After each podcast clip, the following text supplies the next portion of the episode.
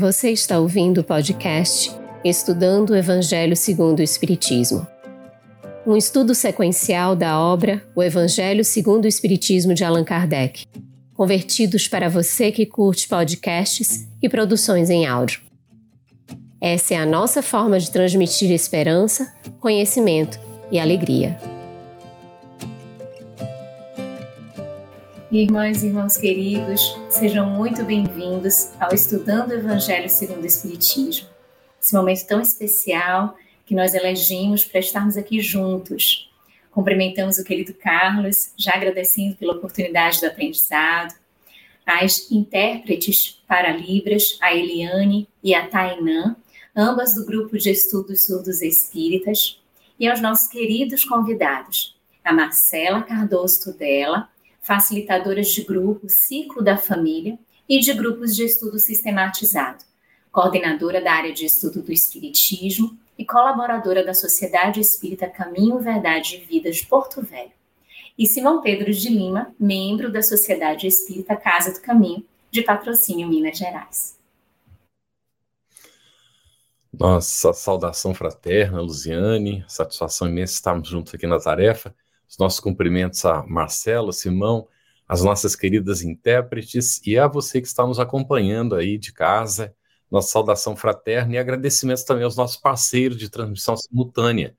Hoje nós vamos dar continuidade ao estudo do capítulo 14.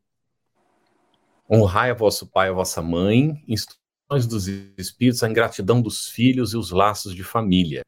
E nós temos uma perguntinha para você está aí acompanhando. Essa é para você pensar e, se quiser, escrever aí a resposta no chat, o seu comentário, nós vamos incorporando aqui não é, durante o nosso, o nosso estudo. A pergunta é como você lida com a ingratidão na família? Coloque aí no chat e aí a gente vai conversando, está bem? Nós vamos fazer a nossa primeira pergunta aí para a Marcela, e está no item 9 né, desse capítulo é 14 do Evangelho. Santo Agostinho, nas instruções dos Espíritos, afirma: após anos de meditação e preces, o espírito se aproveita de um corpo em preparo na família daquele a quem detestou e pede aos espíritos incumbidos de transmitir às ordens superiores permissão para ir preencher na terra os destinos daquele corpo que acaba de formar-se. Aí a pergunta, Marcela, nós observamos que o Simão está tendo problema de conexão, né? Já já ele volta aí, né?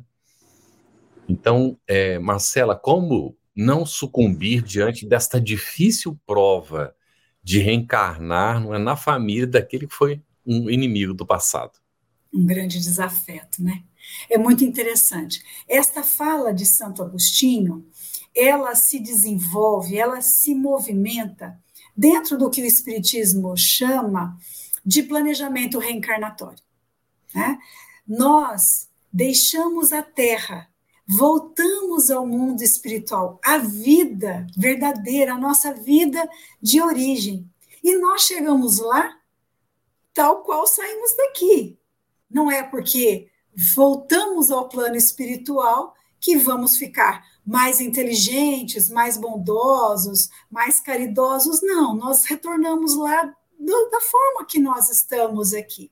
Não tem um ganho apenas pelo fato de reencarnar. E lá, no plano espiritual, nós podemos continuar a nossa evolução de, de vontade própria. A gente estuda, a gente trabalha, a gente convive com seres superiores a nós em inteligência, em sabedoria e em amor. E lá, então, podemos nos aperfeiçoar também. Ou podemos nos estacionar.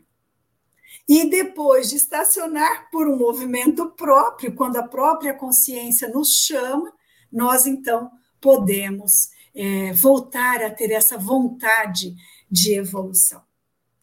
Neste processo, lá no plano espiritual, chega um momento que é o momento do retorno à casa material, ao corpo físico.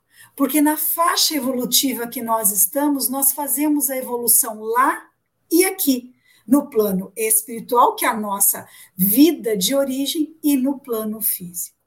E para reencarnar, podemos então reencarnar de boa vontade. É aquele momento de desconforto da consciência, um desconforto consciencial que chama a gente para as nossas obrigações internas, é um chamamento. Ou Caso não cheguemos a este ponto, a própria lei divina, ela se encarrega de nos movimentar no nosso caminho ascensional. Quando fazemos esse retorno à casa física, ao corpo físico, compulsoriamente, ou seja, pela lei divina que está tentando fazer nos movimentar, Sucumbir a provas deste patamar é, por vezes, mais fácil. Por quê? Porque a rebeldia frente à lei, ela faz, ela fomenta o nosso sofrimento. Joana de Ângeles vem falar disso. Esse embate que a gente tem com a lei, ele fomenta é, o sofrimento humano. Ao mesmo tempo que, por ignorância, vamos ser também cuidados por esta lei. Mas, quando o retorno aos corpos físicos, quando o retorno à casa Terra, ao nosso planeta, é de forma consciente, é solicitada, quando a gente volta voluntariamente, aí nós temos grandes ferramentas para não sucumbir frente a esta prova, de estarmos juntos aos nossos desafetos. Santo Agostinho vem falar para a gente, primeiro, das boas resoluções, ou seja, decisão. Joana de Ângeles tem um texto, Joana de Ângeles Espírito, chamado Decisão de Ser Feliz. Ele está na internet, vale a pena a gente dar uma lida. Este texto vem dizer para a gente do momento em que nós decidimos deixar de sofrer. Desse desconforto consciencial, onde a gente decide: eu não quero mais odiar ninguém, faz muito mal para mim. Eu quero aprender a perdoar. Eu quero aprender a deixar de ser egoísta. Faz muito mal para mim querer tudo só para mim. É um movimento da alma humana. E assim, então, nos orienta Santo Agostinho. Tomemos a decisão. Ele chama boas resoluções. E o segundo passo que ele, que ele coloca para nós neste texto, ele diz assim: estude a si e estude a família onde vamos reencarnar. Ou seja, vamos olhar para esse desafeto, vamos entender o que trouxe a gente àquele ponto, qual é a minha responsabilidade nesse litígio, nesse descompensar o que houve entre nós. Estudar, trazer para a consciência e desta forma fazer boas resoluções. Este é o primeiro passo. Estas são ferramentas que a gente faz ainda no plano espiritual antes de reencarnarmos para não sucumbirmos frente a estas provas. Mas outros espíritos nos traz outras ferramentas, nos trazem outras ferramentas quando estamos já reencarnados. Aqui Santo Agostinho nos alerta para esse momento da reencarnação. E outros espíritos vêm nos alertar para ferramentas em não sucumbirmos a esta difícil prova, de estarmos dia a dia, minuto a minuto, com os nossos desafetos. No plano físico, a primeira grande ferramenta, a oração. A oração nos liga aos planos mais altos da vida. Emmanuel, no livro Pensamento e Vida, vem nos falar de alimentação psíquica. Nos alimentamos de fluidos da espiritualidade superior. Isso é uma grande ferramenta para tudo na nossa vida, mas principalmente para o lar. onde nos reencontramos com desafetos. A segunda grande ferramenta que os Espíritos vêm nos falar é do Evangelho de Jesus. A fala de Jesus é, sem nenhuma dúvida, uma proposta comportamental. É uma proposta de mudança. Então, lembrando Alcione, no livro Renúncia, é uma proposta, é uma fala que precisa ser conhecida, ou seja, estudada, meditada, ou seja, refletida. O que aquilo tem a ver comigo? É pegar o sermão da montanha e falar, mas Jesus, o que isso tem a ver comigo? Que fala é essa? Qual é o sentido que tem isso na minha vida? E depois de reflexionar, buscarmos sentir aquilo, o que de verdade aquilo se reflete no meu coração, para então vivenciarmos. Esta é a segunda ferramenta para não sucumbirmos nessa prova tão trabalhosa. E aí, por fim, a casa espírita. Enquanto cristãos espíritas, a casa espírita vem nos auxiliar. Auxiliar o lar a amparando crianças e jovens nas nossas evangelizações, a reflexões mais profundas da vida e aparando os adultos, inicialmente nas palestras e depois nos estudos, a verificar, desde a função que nós temos, a fortalecer excelentes hábitos para que a família em si se fortaleça. Então, nós temos várias ferramentas. Não, sei, não queremos dizer que é uma questão simples para vivenciar, não. Mas é uma questão que podemos sim vivenciar, com cuidado e com bastante carinho, a todos aqueles envolvidos nos laços da nossa família.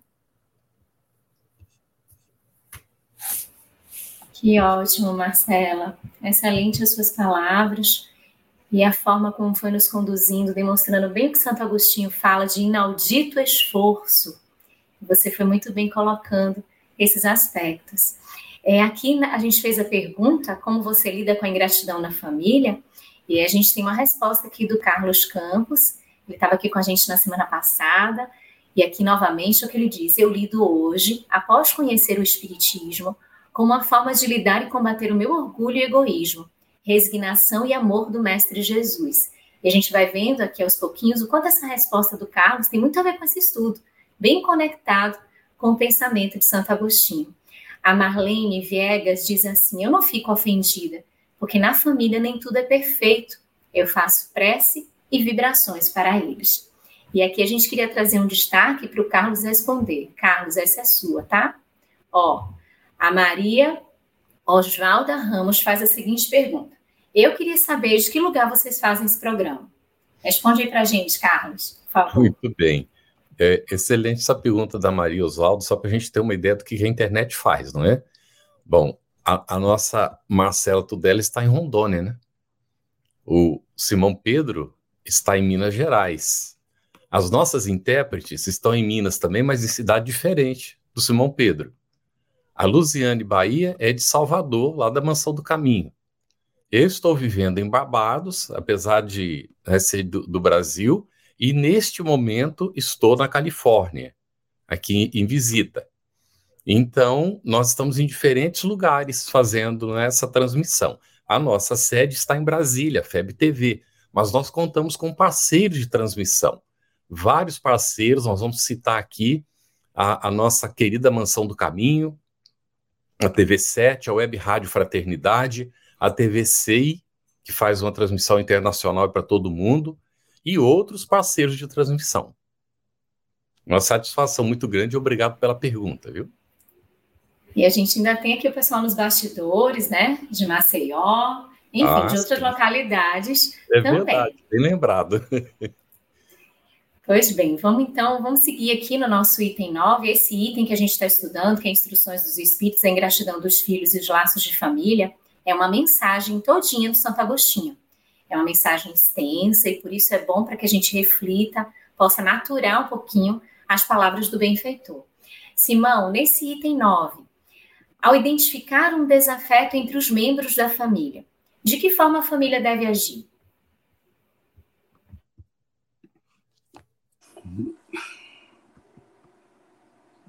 Travado meu microfone aqui. Boa noite a, a, todas as pessoas que estão nos acompanhando. Né?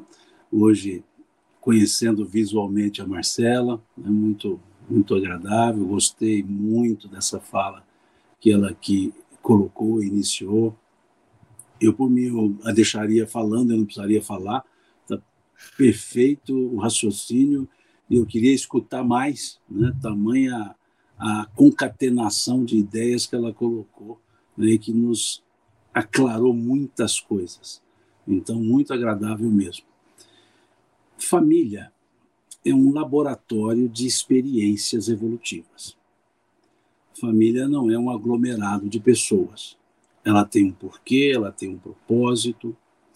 Se nós olharmos o que nos fala o Espírito Emmanuel, salvo engano, na questão 110 do livro Consolador, ele diz que a melhor escola para a preparação das almas recém-chegadas à Terra ainda é o lar.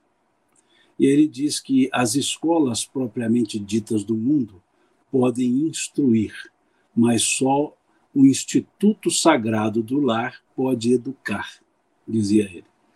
Então nós percebemos que quando se fala em família, se fala em laboratório de experiências. E essas experiências têm o um caráter evolutivo. Quando nós observamos que encarnamos-nos, a família é o caminho pelo qual nós nos encarnamos. Então, a encarnação não é um ato fortuito, ela é programado.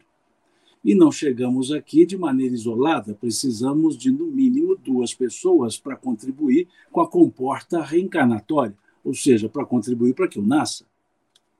Então já percebe-se que família não é um elemento social. Família não é um elemento criado pela sociedade. Família faz parte da naturalidade de uma vida social, não da artificialidade. Tanto é que, se quando olhamos a questão 776, salvo engano, do Livro dos Espíritos, dizem-nos que o relaxamento dos laços de família gera uma recrudescência, um recrudescimento, um aumento do egoísmo, mostrando-nos então que na família o laboratório é para que aprendamos o altruísmo, já que o relaxamento aumenta o egoísmo, o aperto do laço então aumenta o altruísmo. Se é altruísmo, na família nós temos o exercício de cessão, é um contrato de cessão. Cada um cede individualmente para ganhar coletivamente. Então, com esses conceitos, nós já entendemos que quaisquer desafetos são pessoas, são seres com os quais eu preciso estar. Com os quais eu preciso estar para o meu crescimento e o deles. E o meu crescimento muitas vezes depende do deles. Então, é um, é, por isso é um laboratório, porque na família nós não temos método científico de aprendizagem, nós não temos método filosófico de aprendizagem, nós só temos o um método empírico é o fazer, é o conviver. A convivência é uma escola bendita. Então, nesse aspecto, o desafeto precisa ser visto como a oportunidade de nos ajustarmos porque essa é uma das características que encontramos no capítulo 5 do Evangelho segundo o Espiritismo. O espírito frequentemente renasce no meio em que já viveu. Frequentemente, não é constantemente. Frequentemente renasce no meio em que já viveu, para estabelecer novamente as relações rompidas do passado. Então, dá para entender que o desafeto de meu na verdade, pode ser eu o desafeto do outro. Então, ambos somos necessitados um do outro, uns dos outros. E é esse o aspecto que nós chamamos laços de família. A heterogeneidade da individualidade do espírito, mas uma homogeneidade nas necessidades de provas. Por isso, juntos. Então, o que se tem que fazer não é o ter de obrigação, é o ter de necessidade. Saber envolver, saber compreender, saber entender, saber conhecer, que são momentos distintos, pessoas distintas, percepções, percepções distintas. Somos seres idiosincráticos, cada um reage de uma forma diferente ao mesmo estímulo. Então, perceber que na a família não é uma linha de montagem, cada um continua sendo o cada um, ou seja, a sua individualidade. E é justamente isso que se dispõe a fazer quando se programa o nascer numa família. Então, o, o filho o filho rebelde, o filho que dá desgosto, o irmão que dá desgosto, o companheiro, a companheira, os pais, são todos espíritos como nós que estamos juntos para um propósito, nos ajustarmos perante uns aos outros e todos nós nos ajustarmos perante as leis do Criador, que no caso é uma só, a lei do amor.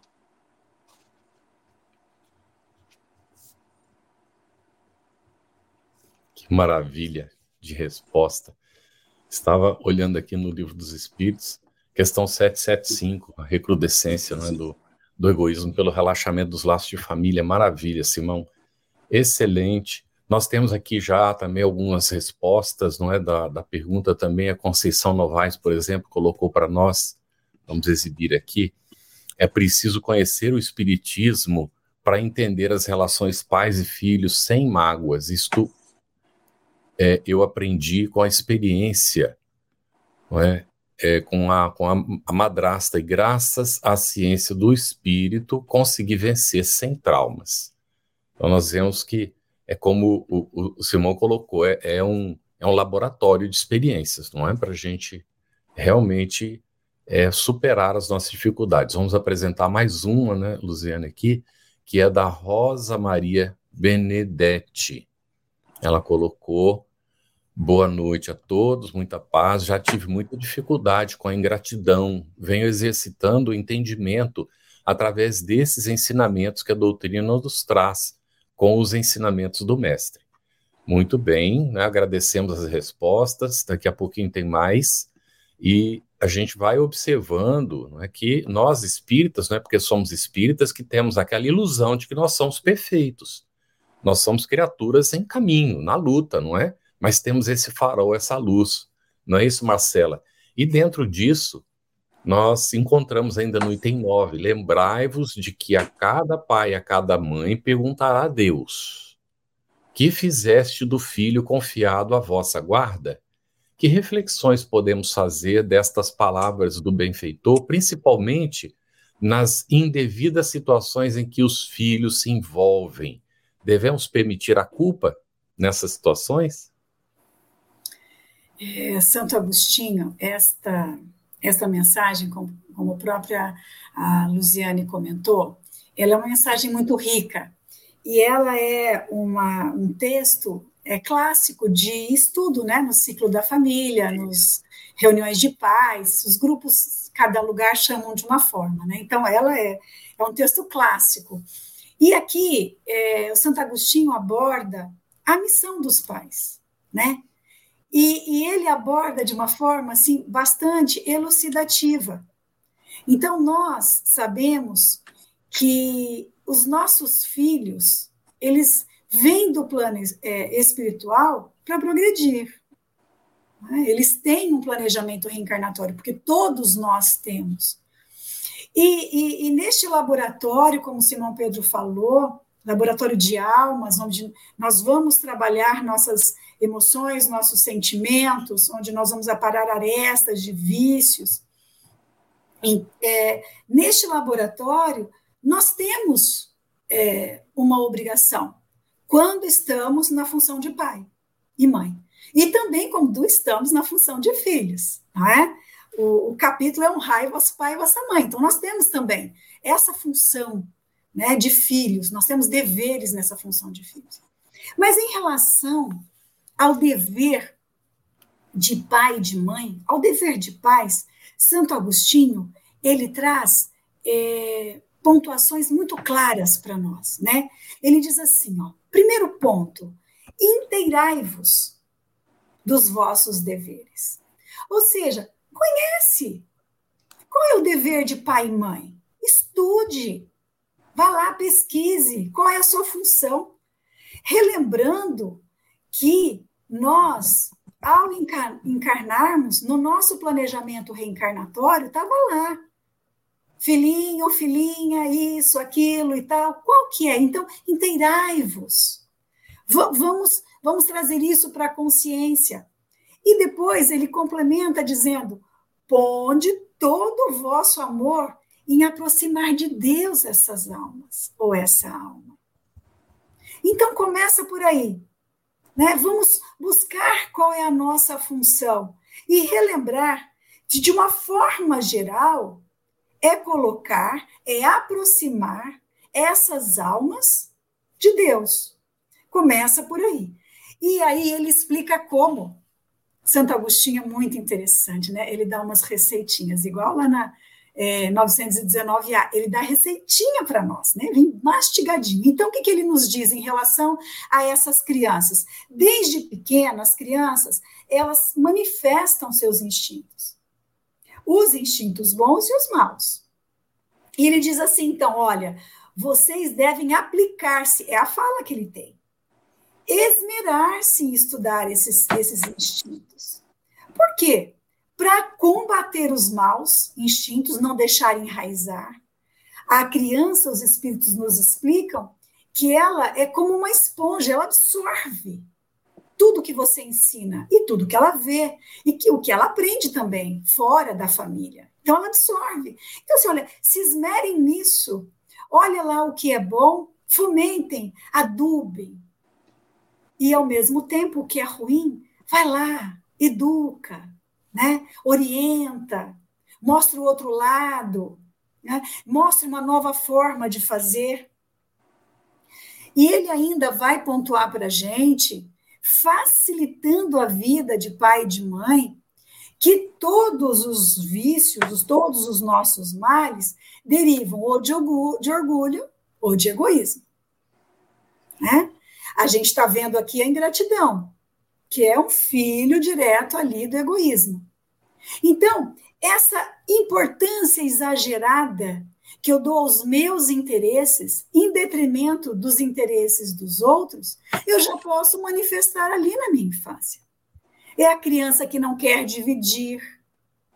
É a criança que, mesmo você orientando, fomentando, ela tem uma tendência a achar que os outros devem obedecer ou fazer os seus desejos. Isso é uma atenção amorosa que a gente tem. E o orgulho, o conceito exagerado de si mesmo, né? em detrimento dos outros, às vezes com desprezo pelos outros. Então, essa atenção de pai e de mãe para esses mínimos detalhes. A gente está falando da criança, mas isso vale para o jovem também, porque às vezes os pais quando essas crianças são pequenas, eles não têm essa orientação. Ah, os meus filhos já estão lá, já, já estão na, na, na adolescência da mesma forma, com amor, com carinho. Nós temos tempo para o nosso trabalho, nós temos tempo para o nosso descanso, nós precisamos ter tempo para olhar os nossos filhos e olhar a família como um todo. Como é que como é que está o manejo né, dos conflitos, porque todo, toda essa esses instintos, eles são geradores de conflitos na família. Então, essa atenção é muito importante. O que, que nós vamos fazendo? Nós vamos tateando esse ser. Nós vamos conhecendo esse ser. E vamos direcionando. E aí, fazendo a nossa parte, eles têm o livre-arbítrio de escolher se querem andar pelo caminho que nós estamos ensinando ou se não. Nós sabemos que o ensinar tanto fora de casa, mas especificamente em casa, agora que a nossa abordagem é falar e exemplificar. Em casa, falar, ensinar e exemplificar. Na rua, nós sabemos exemplificar, não é? Pregue o evangelho de Jesus. E se precisar, use palavras. Em casa também, mas nós vamos falar. Precisamos dar essa orientação. Mas mesmo assim, eles têm o livre-arbítrio e podem escolher outros caminhos. Santo Agostinho diz que vai nos vir uma amargura natural, né? E a gente se amargura, a gente fica triste, a gente chora, às vezes se descabela. Cada um de nós tem a sua própria história. Mas o que é importante para a gente entender é que a gente precisa voltar o olhar para nós e verificar se nós fizemos tudo o que nós sabíamos fazer naquela época. Isso é que é importante porque hoje nós vamos saber bem mais do que ontem, a gente, a gente tem essa noção. Mas naquela época eu sabia fazer, o que eu fiz estava bom. Então, esse é o primeiro passo. Nós precisamos saber o que fizemos, ter essa consciência, porque senão a culpa vem. E a culpa ela não é bem-vinda. A culpa não é bem-vinda. Mas a gente pode não ter feito o que deveríamos fazer. Aí a culpa chega o que fazer. Relembrar que a lei divina, ela diz que todo momento é um momento de recomeço. Não é o dia, é o momento. De manhã eu não fiz o que devia, mas agora já pode ser o meu recomeço. Então, recomeçar. Eduquemos filhos, crianças, não deu. Adolescentes, não deu. Adultos, não deu. Saíram de casa, agora dá. Vem almoçar, jantar duas, três vezes por semana com a gente. Ali a gente exemplifica. Já é adulto, a gente exemplifica. Vai fazendo o que pode. Por quê? Porque a consciência de culpa vai se diluindo. Faz parte da nossa estrutura emocional. Vai diluindo e nós vamos trabalhando em nós a capacidade de nos recompor e de fazer de forma diferente. A culpa, Joana de Ângeles nos fala, Joana de Ângeles Espírito nos fala, que ela programa automaticamente as nossas as nossas reparações. Mas ela precisa ser diluída e transformada nesse ponto de vista de responsabilidade. E não naquela tradição judaico-cristã que vem com o pecado, que vem né, é, deixando a gente com um peso maior do que as costas conseguem carregar.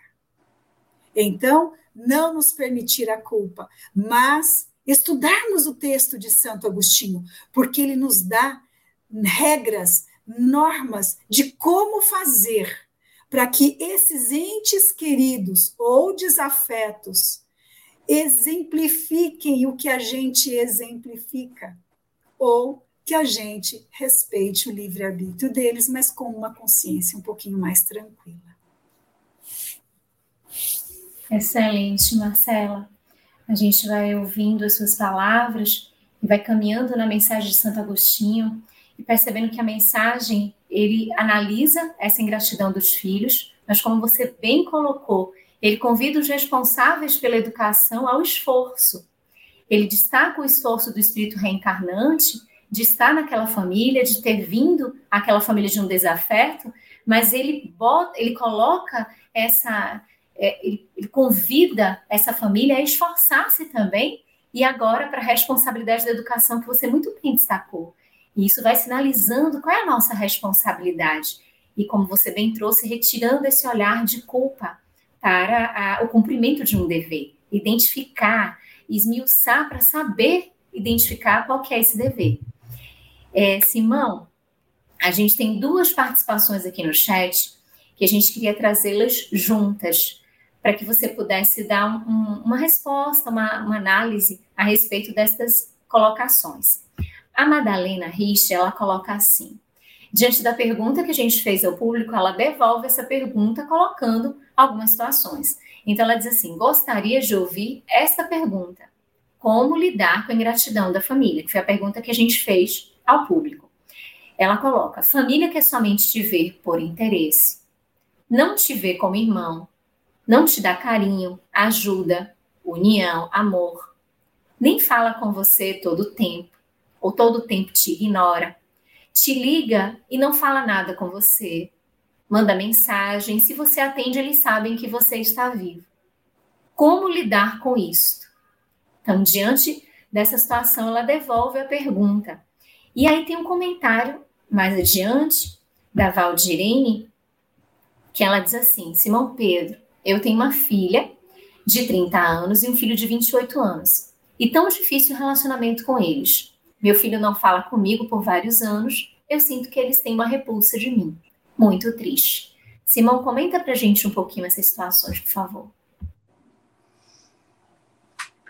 A Marcela já colocou muito bem esse contexto familiar, as, os papéis familiares, as relações familiares, e na resposta dela, ela trouxe é, o, esse elemento da convivência, dos dissabores, dos desentendimentos, das refratariedades, e é natural isso ocorrer. Por quê? Na família, nós não temos somente os espíritos que mantêm laços de afeto. Nós temos na família os desafetos. Se é um meio, e, e, e vejam que os espíritos disseram nesse capítulo 5 do Evangelho, que, nós, que o espírito frequentemente renasce no meio que já viveu. Observemos esse advérbio, frequentemente. O que nos coloca na, a observar que a maioria de vezes são desafetos. Porque senão não estaria o, o, o, o advérbio frequentemente. Poderia estar colocando uma expressão às vezes, poderia ser um advérbio de tempo e não de, fre, de, de frequência, não de intensidade, porque frequentemente é advérbio de intensidade e constância. Então percebe-se que na família a estrutura ela é para o apaziguamento das relações e o refazimento dessas relações em outras bases. Em grande maioria, os espíritos estão conscientes disso e relevam diversas situações, esforçam-se em diversas outras e vão construindo os laços de afeto construindo os laços de afeto. Outras vezes, a animosidade é maior. E mesmo com a oportunidade de estar dividindo o mesmo espaço no tempo chamado família, não conseguem os laços afetivos. Tamanha animosidade passada. Então, isso faz com que haja um distanciamento natural mas se estamos encarnados, a oportunidade é para nos aproximarmos. E nos dois casos, demonstra, os dois casos demonstram que as duas pessoas têm consciência do que está acontecendo. Significa que as duas pessoas, ao contrário do que possa aparecer na fala delas, ou até que elas assim pensem, elas estão no ponto ide ideal porque detectaram que estão sendo ignoradas ou estão, ou estão é, sendo contrapostas. E perceberam que não são elas que estão fazendo. Então significa que já deram o passo para compreender que as outras pessoas que compõem os, a, a estrutura familiar têm um tempo delas para amadurecer os seus próprios sentimentos. Agora, também é preciso observar outros pontos, que não são somente das relações passadas. Porque também é muito comum termos os problemas das relações presentes. Uhum. Sem perceber, num dado momento da convivência, eu tive comportamento que somente foi gerar a consequência naquele para o qual eu dirigi-me, o comportamento, devolvesse para mim.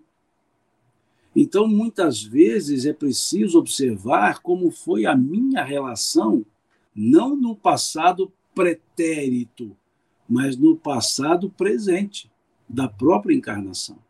Uhum. Como foi a minha estrutura materna, paterna.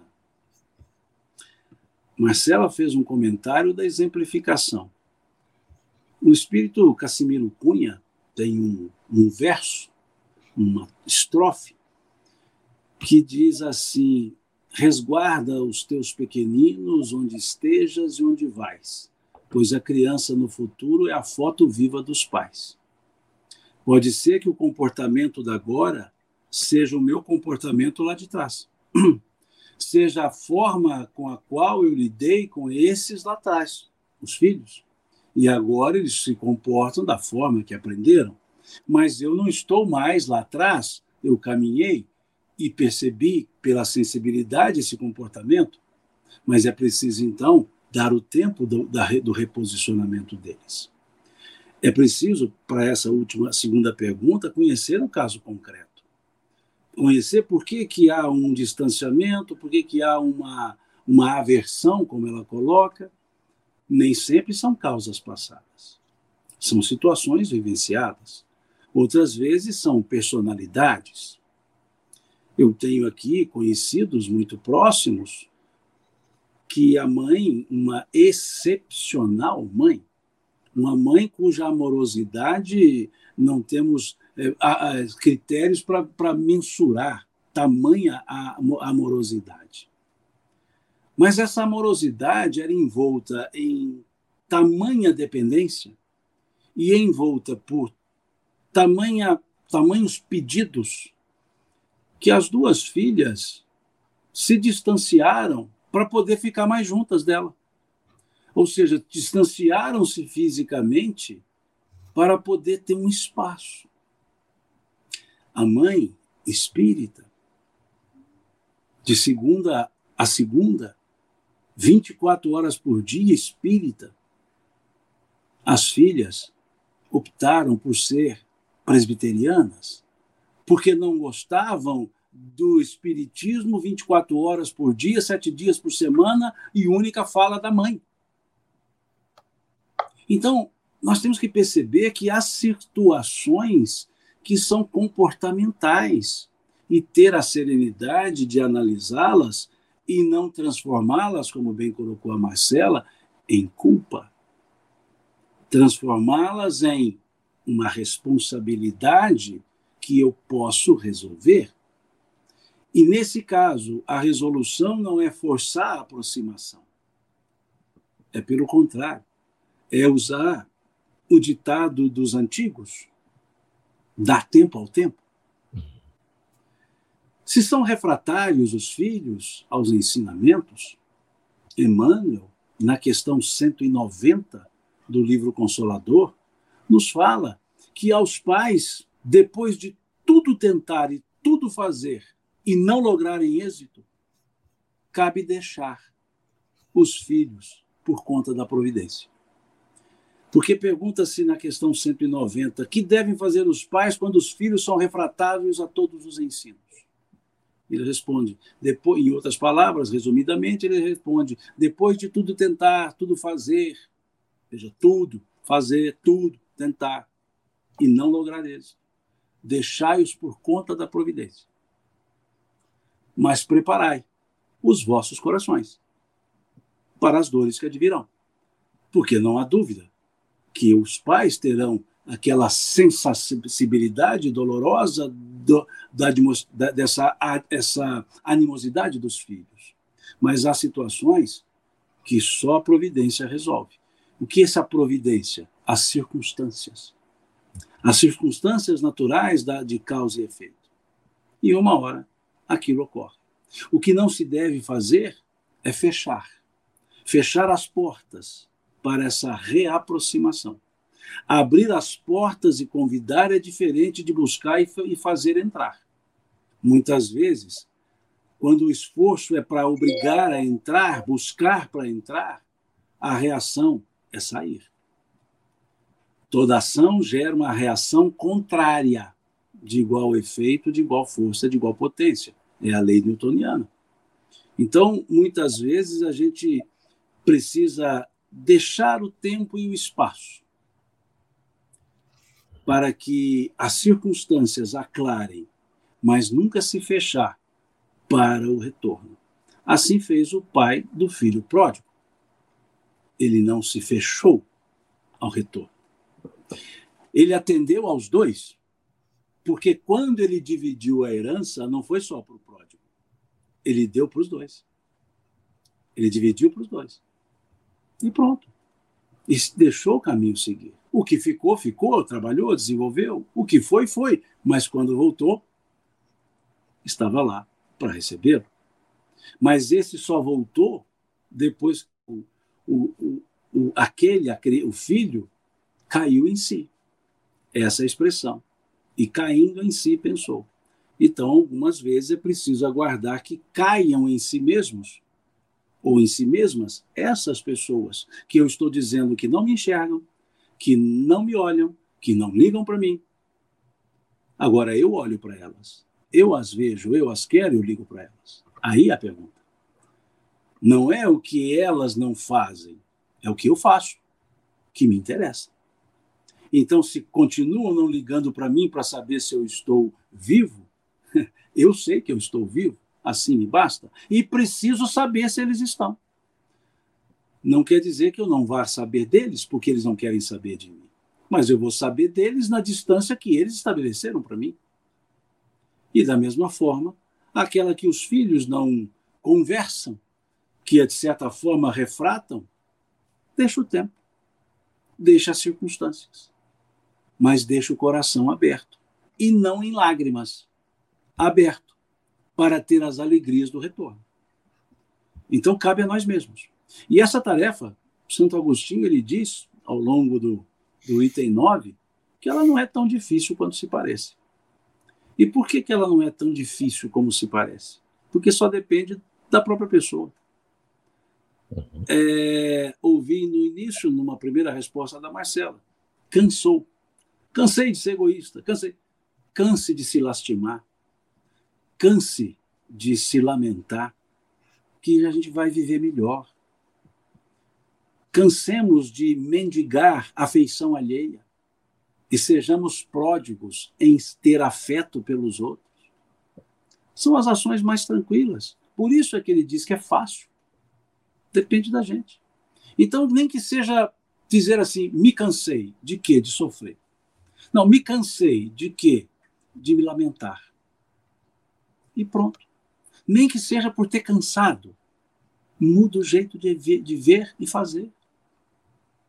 Não vai adiantar nada esse tipo de argumento. Mude o jeito e não se feche. A minha mãe, quando eu aprontava algumas coisas, na verdade, várias coisas, várias vezes. E ali naquela fase da adolescência, a gente resolve ficar de mal e fala assim: não vou conversar com ela. Afinal de contas, ela não deixou eu cometer os erros que eu queria. Não vou falar com ela. Ela ficava quieta. E eu me cansava de não falar com ela. E aí eu ia conversar com ela. Quando eu ia conversar com ela, ela respondia como se nada tivesse acontecido. E o período que eu fiquei sem falar com ela doeu muito mais em mim do que nela. Porque ela sabia que a hora que eu quisesse, ela estava lá. E assim ela sempre fazia. E um dia, naquele jeito todo dela, né, ela, diz, ela disse: Olha, pai não fica procurando filho quando o filho está de mal. Quem tem que resolver é o filho, porque o pai e a mãe sempre estão de bem. Então a lógica é essa. Ela sempre me falava isso. Muito bem, Simão, excelente. E o Simão também respondeu essa pergunta aqui, ó, até nós projetamos no momento né, da Maria Mendonça é, Rubliar, é, tem exemplo de pais que fizeram é, o que estava ao alcance deles para a educação moral do filho, mas o mesmo era muito rebelde, ficou preso por 20 anos. Os pais são culpados? Simão deixou bem claro, né? E citou, inclusive, os, os trechos direitinho. Obrigado aí, Simão, pela resposta. Nós temos um comentário aqui da Kátia, colocou: será que Jesus ficou ofendido por Judas, Pedro, por nós, Precisamos aprender com perdão, com resignação, a compreender. Muitas vezes, esta ingratidão é um instrumento para cada um de nós. Muito bom comentário, Kátia, obrigado. E nós temos uma pergunta do Daniel Rosa, Marcela, Daniel Rosa de Assis. Os exemplos de prosperidade e de sucesso na vida material e social, na criação materialista dada aos filhos ou filhas, e leva a não amparar os pais, mães, abandonar-lhes é um reflexo da ausência de caridade? O exemplo de prosperidade, de sucesso, tanto na vida material e social, não. Porque nós podemos prosperar, ter sucesso na vida material e social e darmos bons exemplos, termos a experiência de, de ter a retenção material, de ter poder para sanear o planeta, o local, a sociedade onde nós estamos inseridos, é uma prova muito bonita. Né? Então, isso por si não. Agora, a criação materialista, ela sim gera um grande drama, uma grande ferida na alma de filhos. E, por quê? Porque as crianças estão ali aprendendo quais são os valores reais da vida. Então, nesse momento, sim, é muito é, trabalhoso receber uma educação materialista e chegar na vida adulta e conseguir é, é, ultrapassar tudo isso. É lógico que é sim uma responsabilidade e, e, provavelmente isso já estava previsto, provavelmente não, isso já estava previsto no planejamento reencarnatório dessas almas. Mas cair frente a uma prova dessa é muito é, fácil, caso não se tenha todas as boas resoluções, como Santo Agostinho é, usa o termo, boas resoluções, bem firmadas dentro de si. A caridade, como entendia Jesus, vai além da doação material, né? ela tem a ver com a benevolência, com a indulgência com os defeitos do outro, com o perdão. Não tem a ver apenas com a questão material de ter dinheiro, de dar e auxiliar ao outro, mas também influencia, sim, nessa vida, nessa educação, nessa criação materialista das almas.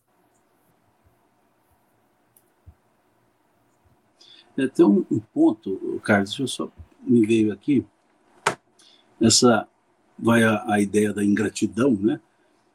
Isso, Jesus fez uma crítica muito forte a um, a um item da lei lá de Moisés que se chamava Corban. Ele faz a crítica porque o, o Corban era uma prática que os filhos evocavam para não cuidar dos pais. Uhum. Porque a, a lei judaica dizia que cabia aos filhos cuidar dos pais. É como a lei do trabalho que nós temos, cabe ao, ao, ao que tem a força cuidar daquele que já exerceu a sua e não mais a tem. Mas existia uma estrutura na lei judaica, chamada Corban, que dizia que quando os filhos doavam os seus valores para o templo, eles não podiam usá-los para cuidar dos pais.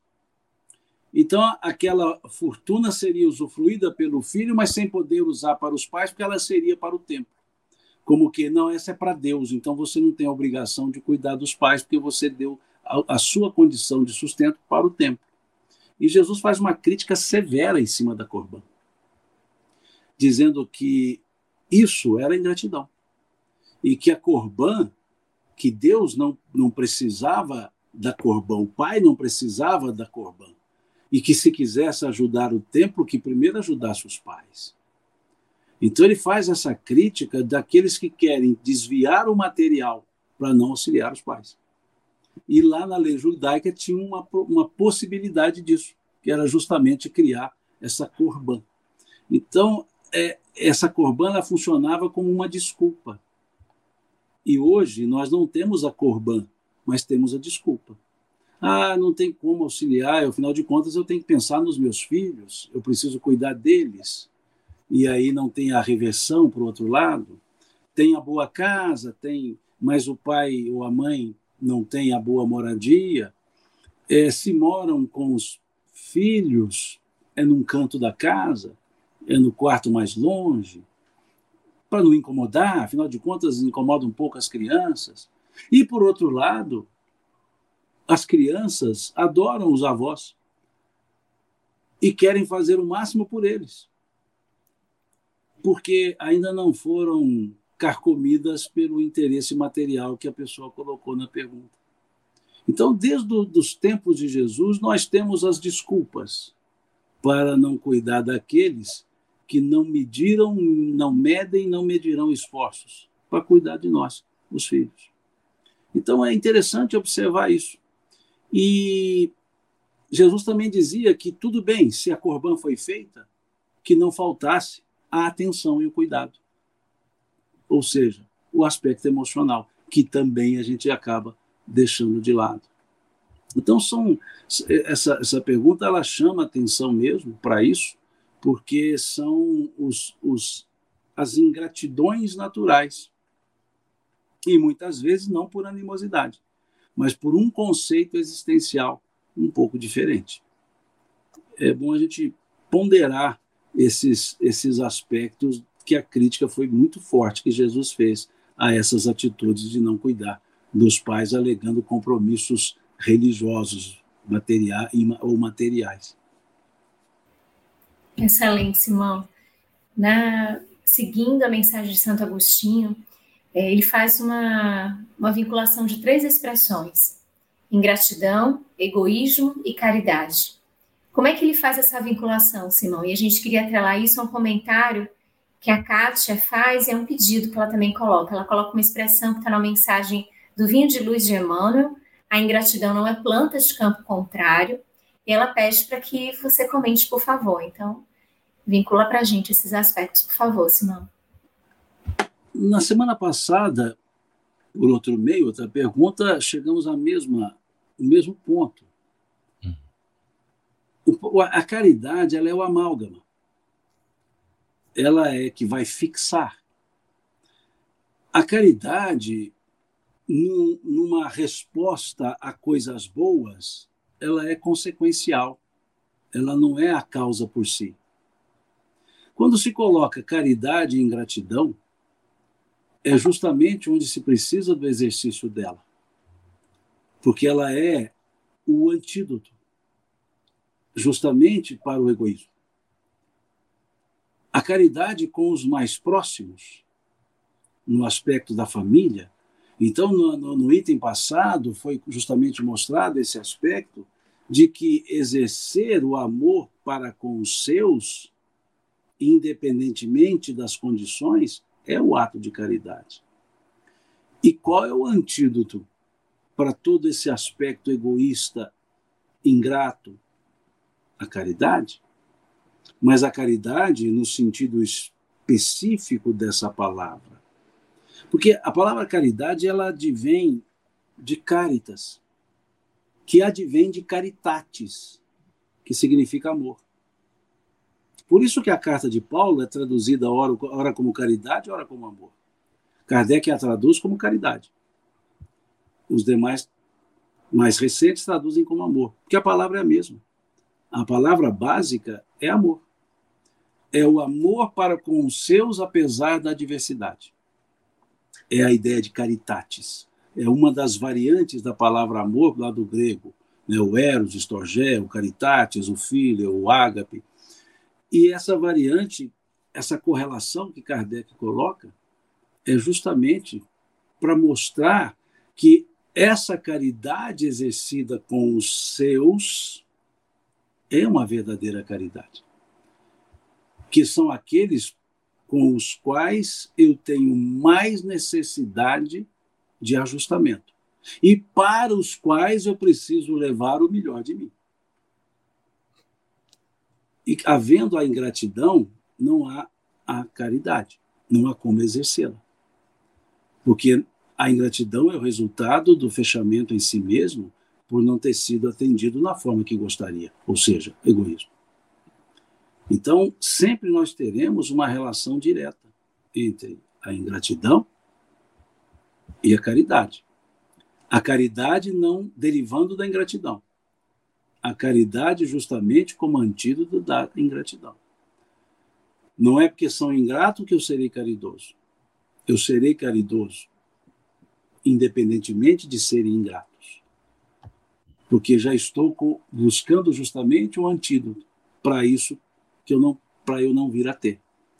Então, na família, a caridade no sentido estrito que a palavra traz é o amálgama, que vai resolver todas essas peças desconectas, trazendo-as e conectando-as. E aí a ingratidão cede o espaço, quando a caridade ocupa o seu. Muito bem, excelente. Marcela, ainda no item 9, de todas as provas, as mais duras são as que afetam o coração. Poderia, por favor, comentar essas palavras? Sim, sim. Santo Agostinho ele fala que é, um coração suporta com coragem a miséria e as privações materiais, mas quando vai se falar das amarguras domésticas, da ingratidão, ele sucumbe, né? E é assim mesmo, é assim mesmo conosco. Nós vimos, é, Simão Pedro trouxe para gente que o lar é um laboratório vivo de experiências para nossa evolução, para o nosso aprendizado. É a escola de educação do espírito aqui na Terra. Mas ele também é um santuário onde as criaturas vão se complementar, vão se harmonizar e vão se fortalecer. O lar é sim o local onde nós vamos é, descansar dos embates da vida. Só que no lar nós também vamos encontrar os desafetos. Então nós vamos ter essas questões dentro do lar. A proposta do espiritismo para nós, porque o espiritismo ele dá sentido ao sofrimento humano. Porque antes do espiritismo, a gente não tinha muito sentido para o sofrimento humano. Porque quando o sofrimento está vinculado, vamos voltar no capítulo 5, lá, Bem-aventurados os aflitos. Quando o sofrimento está vinculado a esta vida, a gente busca a causa, então ele está explicado. Mas quando o sofrimento, a gente não acha a causa dele nessa vida, ele não está explicado. Então, as coisas não ficavam muito bem explicadas para nós antes do Espiritismo. Então, ele veio trazer esta, esse sentido ao sofrimento humano.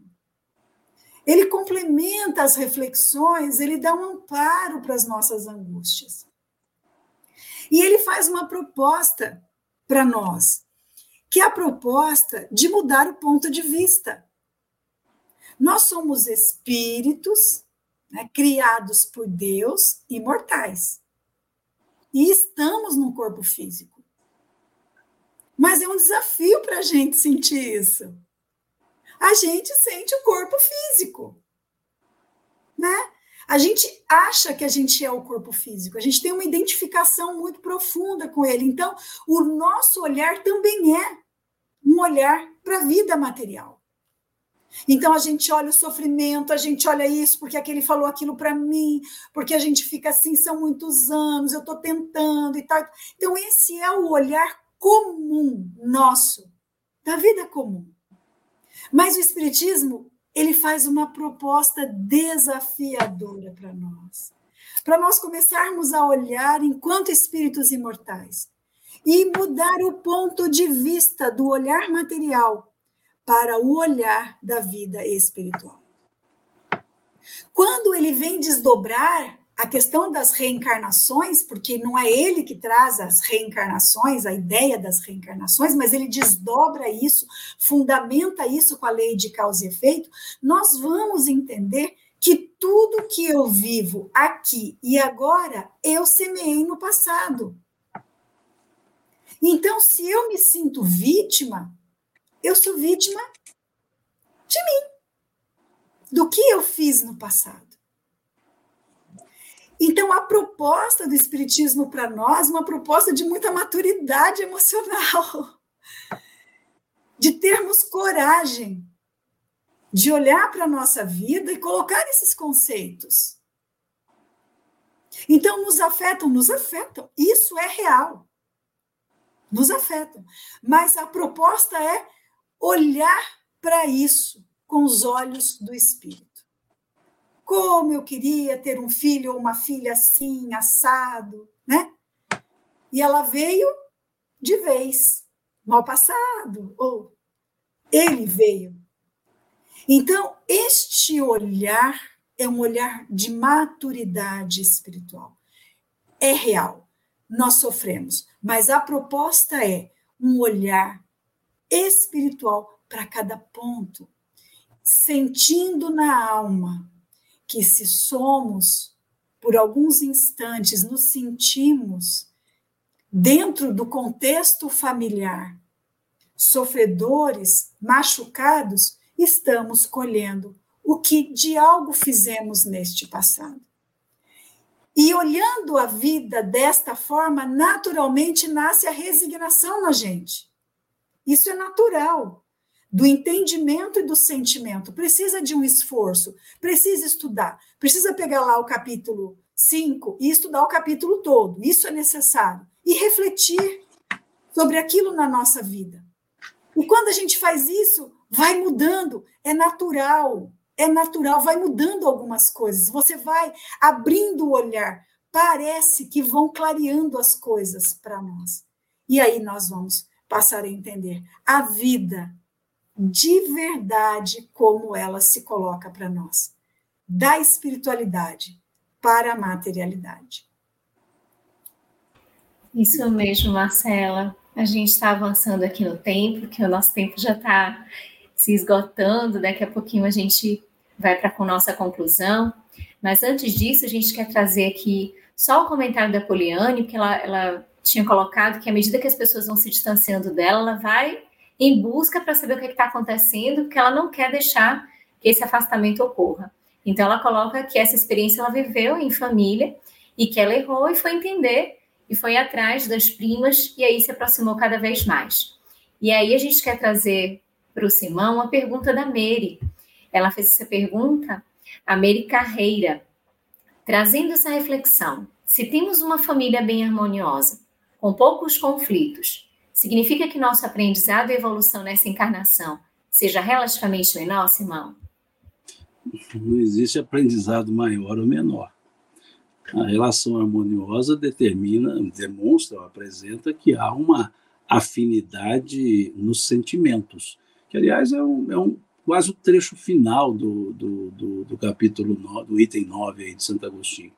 Você tem uma, mostra que há uma afinidade ali entre sentimentos mas não mostra que haja conhecimento para pouco ter que aprender. A gente não precisa mais o aprendizado no campo dos conflitos emocionais, mas há outros aprendizados que a família proporciona, até mesmo aurir forças para as famílias derivadas. Eu posso valer-me dessa harmonia na minha família nuclear. Família nuclear é aquela de onde eu venho, e família derivada é aquela que de mim vem. Então, a família que eu digo, a família que nós criamos, ou seja, saí da família dos meus pais e criei a minha família. Então, essa chama família derivada. E a família nuclear. Então, pode ser que na família nuclear a harmonia seja justamente o indicativo do que se deve buscar na família derivada. E aí já não nos faltaria elementos de aprendizado para aplicação na família derivada. Então, nós temos vários itens, vários campos de aprendizado que não são só os conflitos emocionais.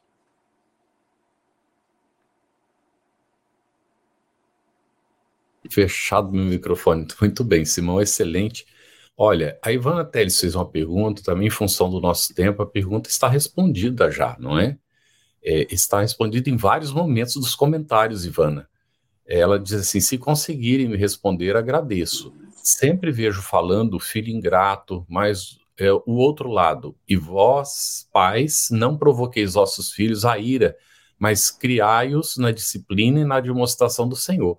Corretíssimo. Uhum. E na essência né, dos comentários está isso mesmo, né, Simão? Que a gente colocou. É interessante. Essa frase final aí é a carta de Paulo aos Efésios. Uhum. Se eu não estou enganado, está lá no capítulo 6. da carta de Paulo aos Efésios. Não sei o versículo, não vou me lembrar, mas é lá para a turma dos 20, versículo 20, 21, 22, por aí. E é interessante porque Paulo fala isso duas vezes. Ele fala aos Efésios e ele fala aos Colossenses. Em duas das suas cartas, a, a, essa do jeito que está escrito, ipsis verbis, é a carta aos Efésios. Mas o sentido também, diz, Paulo coloca na carta aos Colossenses. Mas essa frase ela não está apartada. Quando Paulo vai tra trazer essa, essa orientação pais, primeiro ele falou dos filhos. Uhum. Ele vai dizer para os filhos respeitarem os pais, depois ele vai falar para os pais não provocarem os filhos na, à ira, e esse provocar os filhos à ira nos leva a uma outra fala de Paulo aos Efésios, quando ele dizia: Irai-vos, mas não pequeis. Paulo separa o que é ira daquilo que é elemento danoso. A ira, para Paulo, é o enraivecimento. Não é no sentido que nós temos para a palavra ira, que é uma intensidade profunda do enraivecimento. Então ele dizia: Irai-vos, mas não pequeis. Não se ponha o sol sobre a vossa ira. Ou seja, não deixa o dia acabar sem você resolver essa questão da ira. Mas é natural que nós nos iremos, ou seja, enraiveçamos. Mas ele diz: irai-vos, mas não pequeis. Então aí, quando ele isso também aos Efésios ele fala. Então nessa parte aí ele está dizendo para os pais, para os filhos obedecerem os pais. Depois ele diz para os pais respeitarem os filhos, não levando-os à, à ira. E depois ele diz para os servos respeitarem os seus senhores. E depois ele diz para os senhores respeitarem os seus servos. Então ele faz uma sequência das, das, das posições dizendo em resumo, lá no finalzinho da carta, ele vai dizer: respeitai-vos uns aos outros. Então, quando nós olhamos lá o Colossenses, lá dos 20 para frente, né, capítulo 3, acho que versículo 21, né, nós temos uma fala muito semelhante, e essa de Efésios 6, 4, você está colocando aí, que vai falar ipsis verbis essa frase. Então, eu acho interessante, porque Efésios é uma carta que sempre me chamou a atenção a forma que Paulo se refere à comunidade de Efésio. E, e, e, ele chama sempre essa, esse ponto porque havia ali a ideia da supremacia, que o, obedece, o quem obedece é que deveria sempre se sucumbir. E ele falava que não, que existem as duas posições. Então ele dizia para nos harmonizarmos no Senhor, sem o maior e sem o menor, porque todos somos um só perante o Senhor, filhos do mesmo Pai. Então é interessante ele trazer isso porque pai e filho em família são papéis, não são estruturas espirituais. Não existe filho de ninguém, não existe espírito filho de alguém. Existe filho numa estrutura familiar, e a estrutura familiar é uma estrutura que depende da, da posição material. Então, o pai exerce um papel, o filho exerce um papel. Então, nós chamamos de papéis familiares, mas ambos são horizontalizados, são dois seres que podem ter papéis familiares diferentes em diversas encarnações. Então, Paulo não pensou dessa forma, óbvio, mas quando nós já trazemos esse outro elemento, nós percebemos que eu ser pai é apenas um estado. Então, eu estou na condição de pai, eu não sou pai. Eu sou o espírito que está na condição de pai.